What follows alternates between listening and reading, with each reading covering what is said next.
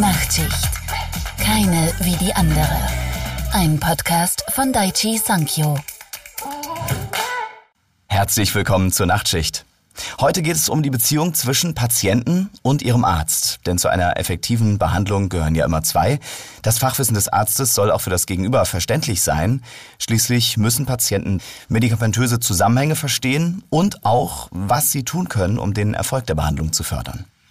Welche Möglichkeiten es zur Patientenedukation gibt und welche Auswirkungen sie haben kann, darüber sprechen wir heute mit Dr. Alexander Schachinger. Hallo. Hallo, grüß Gott.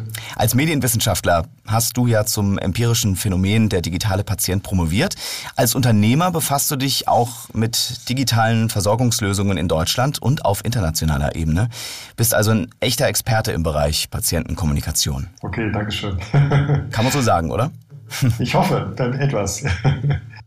Bevor wir einsteigen, lass uns kurz die Seite wechseln, denn wir haben einen zweiten Gesprächspartner heute und uns die Geschichte von Mirko anhören. Mirko, du bist 46 Jahre jung, hast zu hohe Blutfettwerte, so kann man das sagen, und bist deswegen mit einer kürzlich diagnostizierten Hyperlipidemie in Behandlung. Wie kam es denn zu der Diagnose? Ja, als ehemaliger Leistungssportler war ich früher weniger häufig beim Arzt und habe mir gedacht, so mitten im Leben nochmal eine Routineblutuntersuchung zu machen. Mhm. Und äh, dabei wurde es quasi als ähm, Nebenbefund diagnostiziert. Hast du dich denn in dem Moment gut informiert gefühlt bei dem, bei dem Gespräch? Hm, naja, gut, ich bin aus dem Medizinbereich, das heißt, ich äh, kann meine eigenen Blutwerte mäßig ah. auch schon selbst interpretieren. Okay. Und ähm, bin natürlich dann daraufhin äh, auch relativ gut aufgeklärt worden, äh, dass da eine Verschiebung vom Normalwert stattfand. Genau. Mhm. Jetzt gibt es ja wirklich auch konkrete Auswirkungen auf deinen Alltag. Wie hat der sich denn seit der Diagnose verändert? Hm, eigentlich schon relativ dramatisch. Also ich habe eine Zeit lang nach meiner aktiven Sportkarriere ähm, keinen Sport mehr gemacht, habe auch meine Ernährung nicht mehr so diszipliniert gestaltet. Das waren so die wesentlichen Punkte, die ich jetzt ähm, von jetzt auf gleich geändert habe. Mein, mein Schlafverhalten verändert, meine Ernährung umgestellt, oh. wieder aktiv mit Sport angefangen und das sind so die äh, wesentlichen Punkte, die sich seit der ja, Diagnosestellung dramatisch geändert haben. Du hast gerade schon selber gesagt, du bist wirklich mitten im Leben, Familienvater, Fulltime-Job, baust gerade auch mhm. noch ein Haus. Wie müsste mhm. denn so eine Therapiebegleitung aussehen, dass diese in deinen Alltag reinpasst? Im Optimalfall ähm, natürlich an die Hand nehmen, ne? immer mhm. abholen, ähm, mich als Patient. Ähm, das heißt Service, ähm, immer wieder äh, Kontrolluntersuchungen, wissen, wo man steht, wissen, was man verbessern kann, wissen, was man schon gut macht das wäre so für mich äh, die optimale Begleitung mhm. dieser ja, Grunderkrankung. Und wie würdest du jetzt sagen, ist es im realen Leben? Also bei wie viel Prozent deiner Idealvorstellung bist du aktuell, was die Kommunikation angeht? Ähm, bei 20. Oh, also okay. die 20 Prozent, ja, die, die 20 Prozent, die ähm, mache ich vorwiegend ähm, ja, durch, durch, mein eigenes Controlling. Mhm. Ähm, mit, mit Hilfsmitteln wie eine, eine, eine Smartwatch und ähm, ich führe Tagebuch über meine Ernährung, über meinen Sport. Mhm. Ähm, wenn da Hilfestellung ähm, von Arzt oder von, von Krankenkassenseite oder wo auch immer herkäme, das wäre schon eine, eine richtig gute Unterstützung so eine Begleitgeschichte, wie sagen wir mal ein Spitzensportler, ein Triathlet natürlich mhm. auch erfährt. Das die kennst hätte du ich auch. gern als Patient. Eben aus, mhm. aus dieser Situation kennst du das und da, da bist du wahrscheinlich weit von entfernt aktuell. Ne? Ja ganz weit davon. Ja. Alexander, bei den 20 Prozent hast du eben auch schon geschmunzelt. Wenn du Mirko jetzt so reden hörst, was hätte deiner Meinung nach denn in seinem Fall irgendwie besser gemacht werden können? Naja, wenn wir jetzt mal so ein, ein Fantasyland-Szenarien beschreiben, die kommen ja vielleicht, das Ideal klingt dann so ein bisschen auch nach diesem ähm, ähm, Information Therapy Approach oder Information Therapy Ansatz the right information to the right patient at the right time, die richtige mhm. Information stimmig auf ähm, Mirkus Leben zugeschnitten. Teilweise gibt es digitale Versorgungslösungen, Startups in Deutschland, Österreich, Schweiz, die das ermöglichen. Das heißt, äh, Leistungserbringer, Versorger, Ärzte oder auch nicht ärztliches Fachpersonal per App oder Praxisverbandssystem oder Software klickt sozusagen einem bestimmten Patienten mit einem bestimmten Lebensstil und äh, Therapie die richtigen Inhalte für die richtige Patient Journey, die richtige Therapie zusammen. Mhm. Und Mirko würde dann stimmig auf seinen Lebensstil Inhalte bekommen, wie wenn man im, mit einem Leben mit viel Herausforderungen stimmig ähm, kleine Pausen, Entspannung, Ernährung, was auch immer bekommt. Das mag bei dem anderen Patienten mit Zeit, der Rentner ist, mit einer Herausforderung ganz anders sein. Das ist ein idealer theoretischer Ansatz, aber da fehlt es natürlich noch in Deutschland an ja, stimmiger Software und flächendeckenden Lösungen. Ja, aber jetzt bekommen wir ja schon wirklich viel hin, auch ähm, vielleicht rausgehen aus Deutschland und, und mal so global schauen. Ähm, da sind ja technisch schon viele Lösungen, denke ich mal, in der Mache oder vielleicht auch schon da.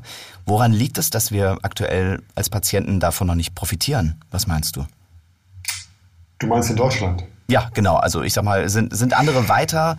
Ähm, ist es bei uns irgendwie mit dem Gesundheitssystem schwierig oder gibt es diese Technik wirklich noch nicht? Das kann ich mir fast aber nicht vorstellen. Mm, richtig, da hast du recht, das gibt es schon. Es sind dann eben entweder kleinere Länder, Estland zum Beispiel, oder kleinere skandinavische Länder oder Länder, die ein zentralistisches, neutral geschrieben zentralistisches Krankenkassenversorgungssystem haben. Ja England die NHS wo, oder in Kanada, wo, wo eben auch schon seit 15 bis 20 Jahren die Online-Akte, by the way, das muss sich mal auf den Mund auf der Zunge zergehen lassen, seit 15 bis 20 Jahren schon die Online-Akte, E-Rezept, Online-Konsultation oder solche Inhalte wie, wie für Mirko zugeschnittene Inhalte auf Basis seiner Online-Akte mhm. ihm zugespielt werden. Das Idealszenario ist, du hast eine Online-Akte und kriegst eigentlich in, in, in, in Kurzvideoformat Inhalte zugeschnitten auf deine Diagnose in deiner Online-Akte. Und das kann Versorgung, die Adherenz wow. und die Therapie nachweislich verbessern. Da gibt es Studien äh, äh, zu und Metastudien auch schon, Reviews, das ist spannend. Ähm, Warum es in Deutschland nicht ist, naja, äh, die Trennung zwischen ambulanter und stationärer Versorgung, circa 100 Kassen, äh, Bundesländer, verschiedene KV. Äh, it's, it's complicated in Deutschland ein bisschen. Mhm. Jetzt befasst du dich ja auch schon seit einer halben Ewigkeit mit Patientenedukation. Gab es dich für, äh, gab es denn für dich in der Vergangenheit so einen Schlüsselmoment, in dem dir die Wichtigkeit von diesem Thema so richtig bewusst wurde? Ja, das war eine Erkenntnis aus unserer Patientenbefragung, die jetzt repräsentativ geworden ist. Befragen wir einmal im Jahr einmal 5000 Bürger. Und das mhm. Schöne daran oder das Wertvolle war, das deckt sich mit dem Forschungsstand, hm. äh, nämlich wir haben herausgefunden, ähm, warum oder wie hoch, warum ist die Abbruchrate so hoch? Also angenommen, Mirko kriegt jetzt die ideale App und da haben wir eine generell weltweit eine Abbruchrate von 90 Prozent. Ähm, und der Trick ist ganz einfach, also generell zu, jeglichen digitalen Gesundheitsanwendungen. Okay. Mhm. Aber wenn man diese Lösung, und jetzt ist es spannend auch für die Zuhörerinnen und Hörer, wenn diese Lösung, wenn Mirko diese Lösung von seinen Leistungserbringern, von seinen Ärztinnen und Ärzten oder auch von der MFA-PTA bekommt, hey, händisch ausgehändigt und kurz ein paar Minuten erklärt bekommt, dann ist die Wirkung und die Abbruchrate deutlich besser oder nicht so schlimm ah. ausgeprägt. Also heißt, ich nenne es Hybridlösung, es sollten Apps und Co., Startups und Lösungen, über die wir sprechen, eigentlich mit der Versorgung zusammen, mit der ärztlichen Versorgung verflochten und verheiratet werden. Das ist das Ideal eigentlich. Okay, also es bringt nichts, wenn, ähm, ich sag mal, der beste Entwickler sich mit einem motivierten Team hinsetzt, aber die Schnittstelle dann eben nicht in dem Moment ein Arzt ist, sondern ein App Store, würdest du sagen, das, das funktioniert eben nicht. Genau, mhm. genau. Weniger okay. gut, ja, genau. Bei chronischen Erkrankungen ist ja eine sehr hohe Mitarbeit hinsichtlich der medikamentösen Therapie und auch der Lebensstilmodifikation sehr wichtig. Wie kann ja. Education, also jetzt vor allem auch mal digitale Lösungen, wo wir gerade sind, dabei helfen? Das ist ein Idealszenario. Und da gibt es ja auch diesen, diesen, diesen äh, gerade Holländer und Kanadier sind ja sehr stark in der Forschung. Sie nennen das dann eben Understanding Adherence to Web-Based Interventions. Also auf mhm. Deutsch, wie kann ich eigentlich sicherstellen, dass solche Lösungen auch stimmig Adherenz, Medikamentenadherenz, äh, Therapietreue, Lebensstilveränderung, Stichwort Nudging, Be äh, Verhaltensveränderung, ähm, garantieren können. Und auch da wieder, wenn es von, von der ärztlichen Welt kommt, umso bessere Wirkungsvoraussetzungen. Ah ja. ähm, und da ist auch wieder dieses Information Therapy, äh, Information Therapy Ansatz stimmig. Bekomme ich Inhalte als kurze Infos, als kurze Nuggets, als kurze Informationseinheiten äh, stimmig zu meinen Herausforderungen zu, zugespielt, mhm. dann ist die Relevanz hoch und die Wirkung hoch und der Effekt hoch. Ja. Also es ist dann eigentlich ein, ein, ein Matching, eine Stimmigkeit von Inhalten und meinen Herausforderungen, die bei jedem Patienten anders sind. Mhm. Jetzt hast du schon wunderbar viele englische ja, Schlagworte gerade rausgehauen. Kannst du uns noch äh, eins erklären, das Beyond the Pill Patientenedukationskonzept? Was steckt dahinter? Das sind eigentlich Parallelen. Das heißt, du bekommst eine, eine, eine, eine ethische, ein Rezept, eine Verordnung. Das kann ein Medikament, im, im, häufigsten, im häufigsten Fall ist es ja ein Medikament oder eine mhm. Physiotherapie oder auch eine konservative Anwendung, Medizingerät, Messgerät. Ähm, und patientenseitig oder von, von, der Patientenseite ist es eben ein, ein, ein, das kann ein Telefongespräch, ein Beratungsgespräch, eine Broschüre, aber im Idealfall eben jetzt im 21. Jahrhundert eine digitale Lösung für das Tablet, Smartphone, den PC des Patienten und total zugeschnitten mhm. auf die Ziele der Behandlung und die Patienten.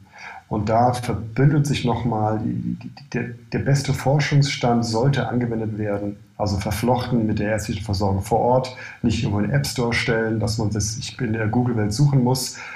ähm, die Inhalte stimmig auf die, auf die Herausforderungen des Patienten. Und ob das dann ein netter Service ist, der die äh, Patienten, das Patientenverhalten, die Therapietreue nachweislich verbessert, am ja. besten Fall Studien und wie auch immer, oder ob es ein neues Geschäftsmodell ist sogar, wo teilweise die Kasse, der Hersteller, Leistungserbringer, Klinikkonzerne oder der Patient bezahlt. Das ist sekundär. Das ist grob der kleinste gemeinsame Nenner dieser Ansätze. Alexander, du hast gerade schon selber das Schlagwort Dr. Google mit ins äh, Spielfeld, mit ins Spiel gebracht. Du hast ja auch dazu geforscht. Was sind denn so Vor- und Nachteile, wenn man selbst seine Erkrankung googelt? Das hängt sehr von, leider sehr vom Bildungsstand ab und der sogenannten digitalen Kompetenz, aber auch Gesundheitskompetenz. Und die ist halt in Deutschland ziemlich ungleich verteilt. Das sagen also die, die Soziologen oder die Marktforscher. Das heißt, Menschen mit äh, formell deutlich geringerem Bildungsstand haben große Schwierigkeiten, stimmig Google zu benutzen, um zu ihren Informationen, die sie suchen, zu kommen. Ein frappierendes Beispiel, ähm, deutlich bildungsferne ältere Bürgerinnen und Bürger wissen manchmal gar nicht, dass man bei Google mehr als einen Suchbegriff eingeben kann. Und auch da muss man wirklich, wenn man das hat, diese, diese Menschen ja. ja noch bei der, an der Hand nehmen und das können die Ärzte vor Ort da auch. Aber scheitert es nur beim Suchen, also beim Eingeben der Schlagworte oder auch eben später beim Einordnen der Ergebnisse? Ich sag mal, da gibt es ja auch unterschiedlich vertrauenswürdige Quellen. Richtig, es sind die in Deutschland die großen, sag ich mal, medizinjournalistisch eigentlich recht gut und, und verlässlich aufgestellten Verlags- und Medienhäuser mit ihren Gesundheitsportalen, OnMeda, mhm. Yameda, Netdoktor, Apotheke, Umschau, rauf und runter. Die, ähm, das sind natürlich werbefinanzierte Medien, aber trotzdem, die haben Jahrzehnte gute Erfahrungen medizinjournalistisch das für hm. jegliche Milieus gut aufzubereiten. Und das ist schon eigentlich, das kann man gut mitarbeiten. Mirko, jetzt hast du ja schon einen gewissen medizinischen Background, kann man schon sagen. Hm. Blutwerte kannst du einordnen, meintest du vorhin so grob. Hast du denn aber auch zu Dr. Google gegriffen, sei ehrlich? Ja, natürlich. Ähm, ich greife nicht nur in medizinischen Fragen zu Dr. Google, sondern ja. ziemlich in Alltagsfragen. Jetzt auch äh, im Bau, äh, im Hausbauprojekt googelt man ja auch das eine oder andere und wird dann zum, zum selbsternannten Fachmann oder Fachfrau. Ja.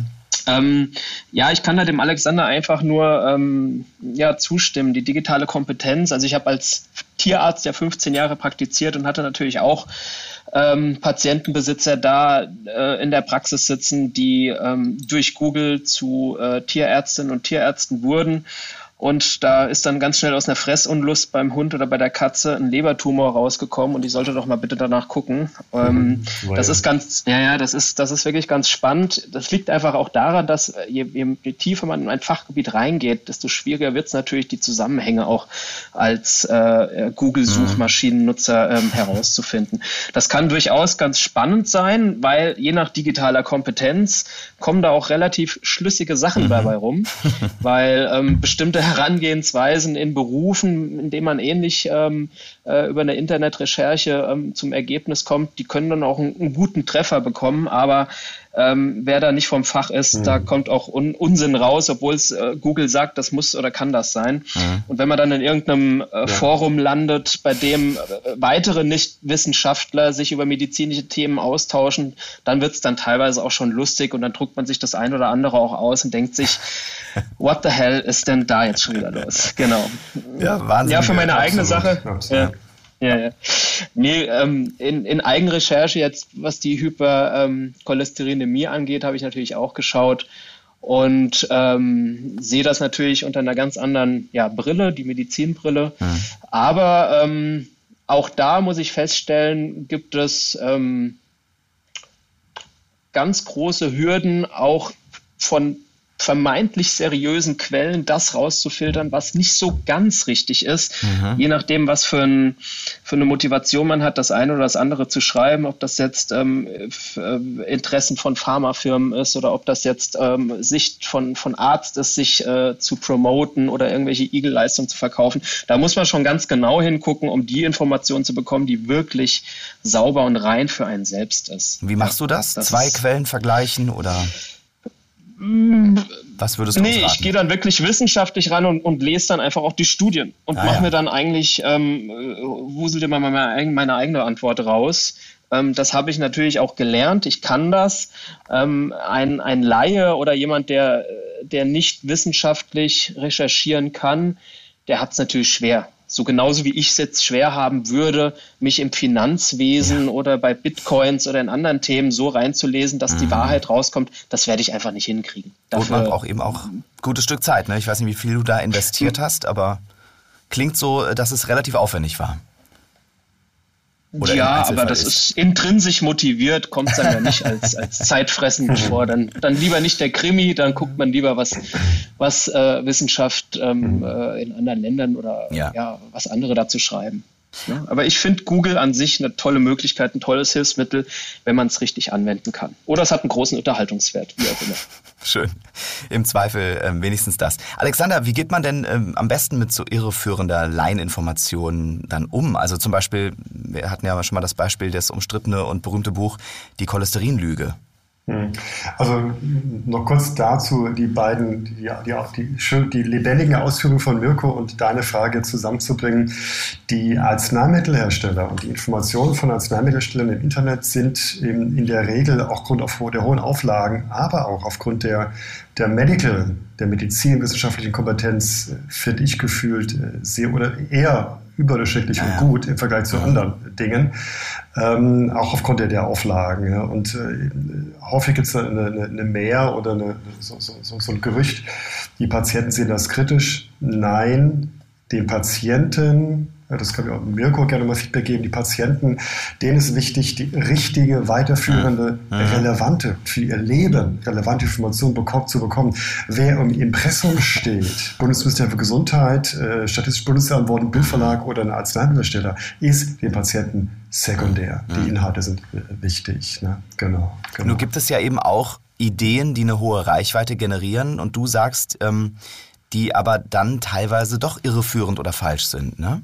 Einfach weil sie ja aus einer, aus, aus einer Ecke kommt, äh, die vielleicht Reichweite generieren kann mit geschicktem äh, Vertagen von Hashtags und, und ähm, SEO und so weiter.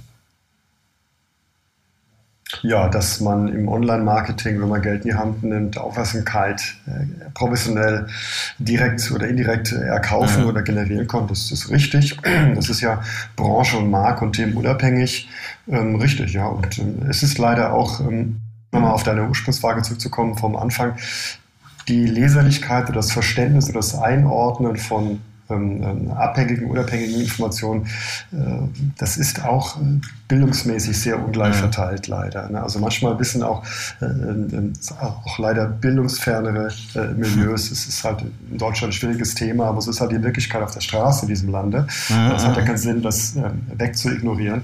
Ist auch ungleich verteilt und gerade äh, bildungsferne Schichten wissen manchmal nicht zu, zu trennen zwischen Werbung und Inhalt. Es gibt ja auch schon zahlreiche Apps, die einerseits den Ärzten bei der Therapieentscheidung helfen, wie zum Beispiel die EasyDoc App. Andere, darunter fallen vielleicht auch YouTube-Kanäle, sollen Patienten informieren. Inwieweit würdest du sagen, sind diese Hilfen denn schon in der Praxis angekommen? Was denkst du? Ja, das ist eine sehr, sehr schöne Frage. Ähm, da gibt es, also wir beobachten ja auch seit, ja, also seit fünf, sechs Jahren im Dachraum, also in Deutschland, Österreich, Schweiz, diese Lösungen. Wir sprechen von 300 Lösungen, wie sie alle heißen. Smart Patient, Smart Therapy, Deprexis, Self-Therapy, MySugar, wie sie alle heißen. Und diese Lösungen verflechten sich auch immer mehr mit der Arztpraxis vor Ort oder der Apotheke oder dem ah, ja. Labor oder der Kasse. Und da gibt es äh, Chat, Chat-Funktionen, also sowas ähnliches wie, wie, wie ähm, äh, WhatsApp oder, oder Telegram, aber äh, proprietär von der Arztpraxis angeboten, Terminveränderungen, Folgerezept, ähm, Inhalte, äh, Fragen zum Leben, äh, zu, zur Medikamenteneinnahme. Mhm. Die kommen immer mehr. Äh, teilweise bieten Praxiswartungssysteme, PVS-Systemhersteller solche Lösungen an zum Teil.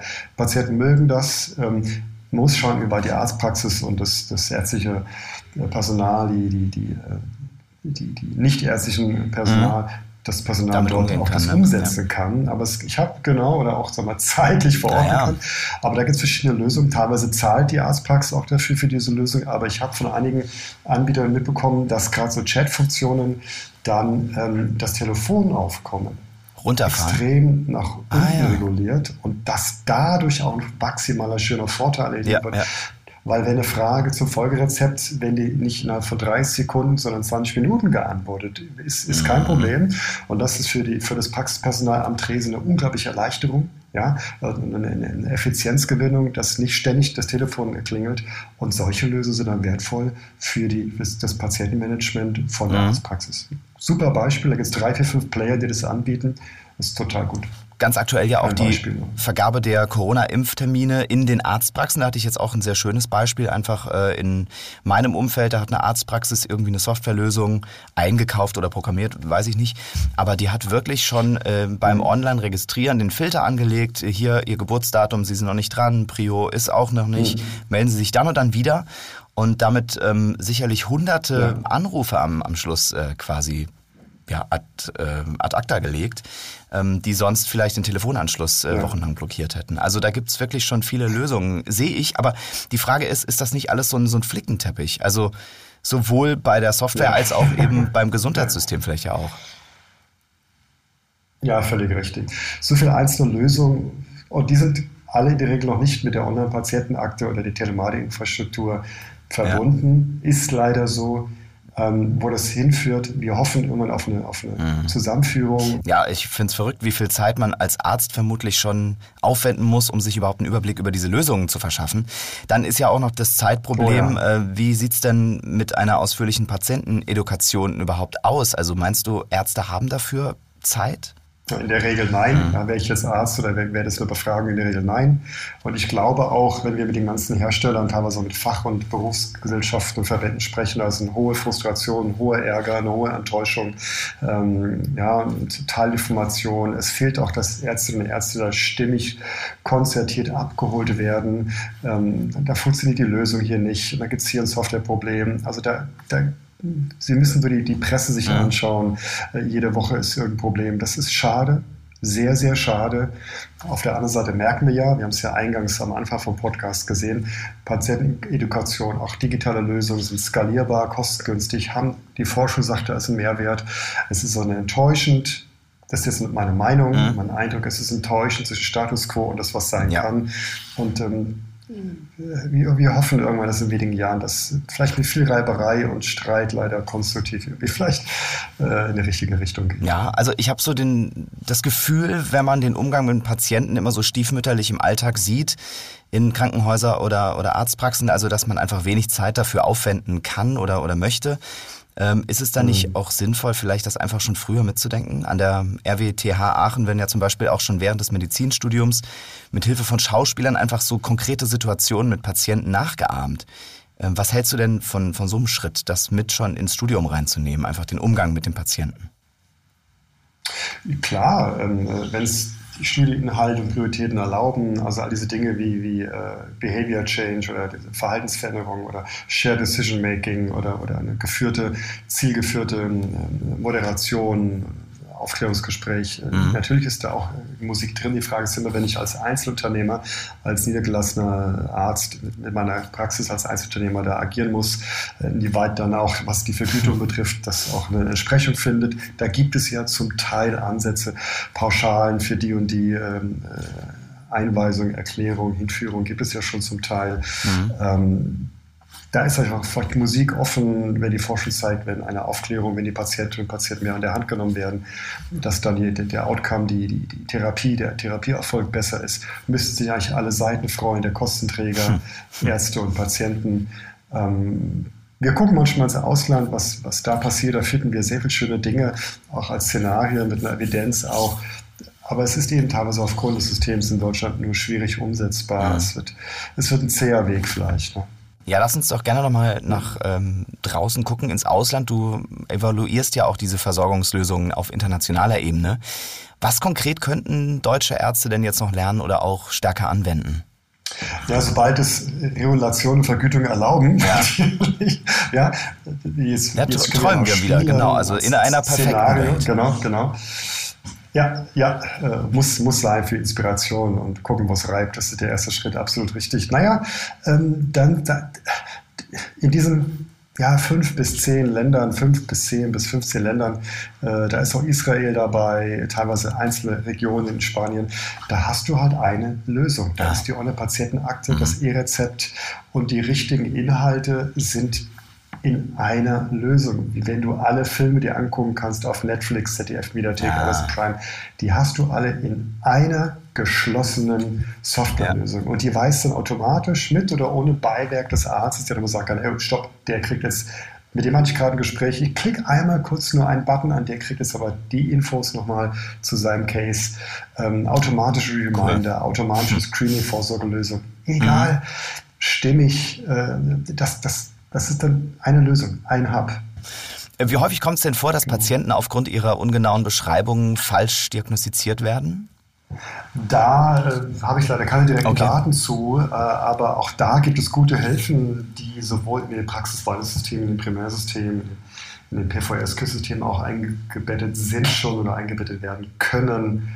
Also da ähm, kann man von mir aus also so Voranamnese-Bildungssoftware mhm. oder Bildungssoftware äh, ergänzen für Patient und Arzt gleichermaßen. Oder die, der Klassiker Ada Health, dieser Chatbot, der ja nicht die Absicht und auch nicht die Funktion hat ähm, äh, oder auch das, das Ziel, äh, Fachberufe zu ersetzen, sondern es ist eine komplementäre, da gibt es auch unglaublich viele Debatten und Studien zu, es ist eine komplementäre Unterstützung, mhm. äh, gerade bei komplizierten sich differentialdiagnostisch, differentialdiagnostischen Herausforderungen und ähnliches, da wirklich eine Unterstützung für den Arzt äh, zu setzen. Und gerade Profis oder, oder weltweite Führer wie Barte Witte zum Beispiel, auch der, der Belgier, der in Deutschland mhm. ist, der sagt ja auch, ähm, es können dadurch auch äh, Ärztinnen und Ärzte deutlicher mehr in, in die Patientensituation als Mensch zu Mensch in die Gespräche reingehen, wenn solche Softwarelösungen wenn sie gut sind, wenn sie gut integriert sind, äh, das, das unterstützen. Aber am Schluss geht es ja immer auch um den Umgang, ne? Mensch zu Mensch. Also inwieweit ist denn Patientenedukation davon abhängig, wie gut man im menschlichen Umgang trainiert ist als Arzt?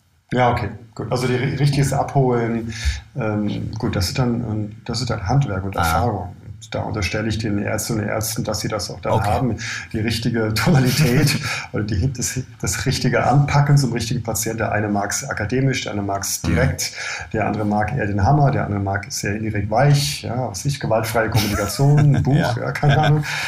Also äh, ja, da gibt es äh, eine Vielfalt an, an mhm. Ansätzen.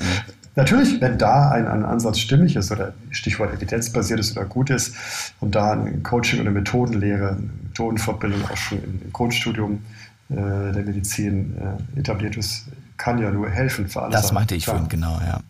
Mirko, wie hast du dich denn in dieser mhm. sensiblen Situation, also bei der Diagnose gefühlt? War das dann eher ein Schock oder ein Weckruf?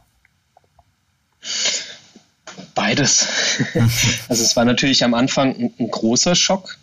Ähm, ich muss da noch ein bisschen ergänzen. Mein Vater hatte mit, mit 57 einen Herzinfarkt. Mhm. Der ging glimpflich aus. Er hat mhm. Stents, aber Herzinfarkt bleibt Herzinfarkt. Und ähm, dass das jetzt familiär bedingt bei mir auch jetzt eine, eine große Gefahr droht, Ähm, das ist natürlich präsent. Mhm. Ähm, der Schock war eigentlich dahingehend begründet, weil ich mir nicht vorstellen konnte, dass ich als, als äh, normalgewichtiger, sportlicher Mensch da mit, Mensch, ja. mit einem Alter, ja, mit 45 Jahren äh, noch ähm, da, da jetzt schon äh, angezählt bin. Mhm. Ähm, es war aber dann auch gleichzeitig ein Weckruf. Alter, ja. ja, es, ja, also mhm. man stellt sich als, als, als Patientenbild ähm, Großeltern vor, ne? so genau. mal so plakativ gesagt. Natürlich trifft es auch Jüngere, mhm. es trifft auch Jüngere mit, mit, mit schweren Krebsformen, auch Kinder, aber das sind halt die Randerscheinungen und man, man ist ja selbst nie eine Randerscheinung, was, was sowas Medizinisches angeht. Aber es war natürlich auch ein Weckruf, weil es gibt ja bestimmte Dinge, die habe ich ja selbst in der Hand. Mhm. Ich habe mein, mein Bewegungsmanagement selbst in der Hand, ich habe mein Ernährungsmanagement selbst in der Hand. Ähm, wie gehe ich mit mir und meinem Körper um? Das sind so die Stellschrauben, die, ähm, die ich sofort äh, umgelegt habe, also die Schalter. Ja? Und ähm, dass das jetzt nicht von jetzt auf gleich äh, wieder auf Normalspur geht, ähm, das ist mir bewusst. Aber das, was ich selbst machen kann, sprich nicht rauchen, äh, mhm. in Maßen oder am besten gar kein Alkohol trinken, ähm, auf, auf Fleisch ähm, in, in, im täglichen Konsum natürlich zu verzichten, das ist für mich auch neu und mhm. auch eine große Umstellung. Aber ich weiß, dass ich da die Stellschraube ähm, weiter drehen kann und es selbst in der Hand habe, ähm, meine, meine Lebenszeit, die Sanduhr ein bisschen leer laufen zu lassen. Ja? Also mhm. im schlimmsten Fall, wenn ich so weitergemacht hätte. Also auch ein Weckruf. Gab es ja. denn Sachen, die dir jetzt im Verhältnis zwischen dir und deinem Arzt geholfen haben, mit dieser Situation umzugehen? Oder hätte da noch was besser gemacht werden können auch? Ach, ich sage immer, besser geht's immer. Also ich habe einen super guten Hausarzt, der kennt mich schon seit ich Kind bin. Der kennt auch, äh, hat auch meine, meine Eltern als, als Klientel in seiner Praxis. Mhm. Ähm, der hat mich dann schon gut ähm, an die Hand genommen und hat gesagt, gut, es, es, ist jetzt, es ist ja noch nichts Schlimmes. Ja, ich ähm, hätte mir natürlich gewünscht, ähm, mir quasi so einen Plan für, für dieses Jahr, die nächsten fünf, die nächsten 20 Jahre zu machen, dass ich da schön äh, begleitet bin und auch weiß, was mich erwartet. Ne? Also äh, wie engmaschig lasse ich meine Gefäße schallen, um zu gucken, haben sich da schon Plaques gebildet. Ähm, inwieweit mache ich ähm, engmaschig ähm, Gesundheitschecks, um zu gucken, ob äh, andere Werte ähm, mit in den Keller gehen oder sich sogar jetzt mhm. verbessern, mhm. dass ich weiß, dass mein Management fruchtet und ich da so ein bisschen entgegensteuern kann. Oder wann fangen wir denn an mit einer medikamentellen Therapie, die jetzt medizinisch gesehen noch nicht notwendig ist. Aber ab welchem ähm, Wert meinst das, du, ne? Genau, ab welchem mhm. Wert müssen wir denn jetzt anfangen, gerade mit der familiären Vorgeschichte? Und ich mhm. möchte natürlich ähm, so spät als möglich mit, mit, mit Dauermedikation beginnen. Ähm, einfach so nur für mein Gefühl. Genau, aber so Klar. früh wie nötig. Und dieses, ähm, dieses äh, wir fangen jetzt an. Das, das möchte ich zu 100 Prozent in die Hände meines ah. Arztes legen und da auch rechtzeitig ähm, diesen Zeitpunkt nicht verpasst wissen. Ja, also dass ich da wirklich in einer engmaschigen, ähm, weitergeführten Kontrolle bin, die natürlich jetzt auch von mir aus auch digital ähm, äh, unterstützt werden kann. Ob das jetzt irgendwelche Tools sind, die, äh, die die Hausarztpraxis mir zur Verfügung stellt, wo ich, wo ich mhm. meine, meine eine Terminerinnerung bekomme für einen regelmäßigen äh, Blutfettwertbestimmung oder Leberwerte oder was man äh, immer noch ähm, an, an Werten heranziehen kann, um zu gucken, wo geht die Reise hin, mhm. wie schnell müssen wir gegensteuern. Ja. Prima, also dann vielen Dank, Mirko, dass du uns deine Geschichte so ausführlich erzählt hast, uns da so mitgenommen hast. Äh, wir sind schon am Ende unserer Nachtschicht. Äh, vielleicht noch von Alexander, welche praktischen Tipps hast du denn noch für unsere Zuhörer, die sie bei ihren Patienten anwenden können, wenn du jetzt gerade sowas hörst? Also es gibt ähm, vom BfArM, Bundesamt für Arzneimittelsicherheit, eine Liste von Apps, die zertifiziert sind vom BfArM. Das ist die DIGA, D-I-G-A, digitale Gesundheitsanwendung. Ich habe diga.bfarm.de. Das ist eine, ich glaube, es sind 12, 13, 14, 15 Apps von Startups, die zertifiziert sind und von Kassen übernommen werden. Das ist eine nette Orientierung, um zu gucken, was gibt es und, und wie sehen die Lösungen aus. Die haben alle klinische Studien hinter sich. Also eigentlich wie, wie ein Medikament auch, äh, Zertifizierungsstränge, äh, so circa. Und das ist eine schöne Orientierung sobald, sofern es die Zeit erlaubt. Zum Teil erste Zeitung, erste Blatt berichten auch über solche Dinge. Ähm, genau. Klasse, vielen Dank auf jeden Fall an euch beide für eure Zeit. Dankeschön. Ciao. Ja, ciao. Spannendes Thema, wie ich finde, und jetzt aus beiden Perspektiven das mal zu betrachten, fand ich sehr, sehr aufschlussreich. Natürlich wollen wir auch noch alle anderen mit ins Boot holen, also eure Meinung dazu hören. Wie geht ihr denn in eurem Arbeitsalltag mit Patientenedukation um? Vielleicht habt ihr auch Vorschläge, wie man selbst mit knapper Zeit Patienten gut beraten oder auch informieren kann, dann schreibt uns einfach in die Kommentare. Wir freuen uns über eure Nachrichten. Das war's von der Nachtschicht. Schön, dass ihr dabei wart und bis zum nächsten Mal. Nachtschicht keine wie die andere. Ein Podcast von Daichi Sankyo. Jeden zweiten Donnerstag um 20 Uhr.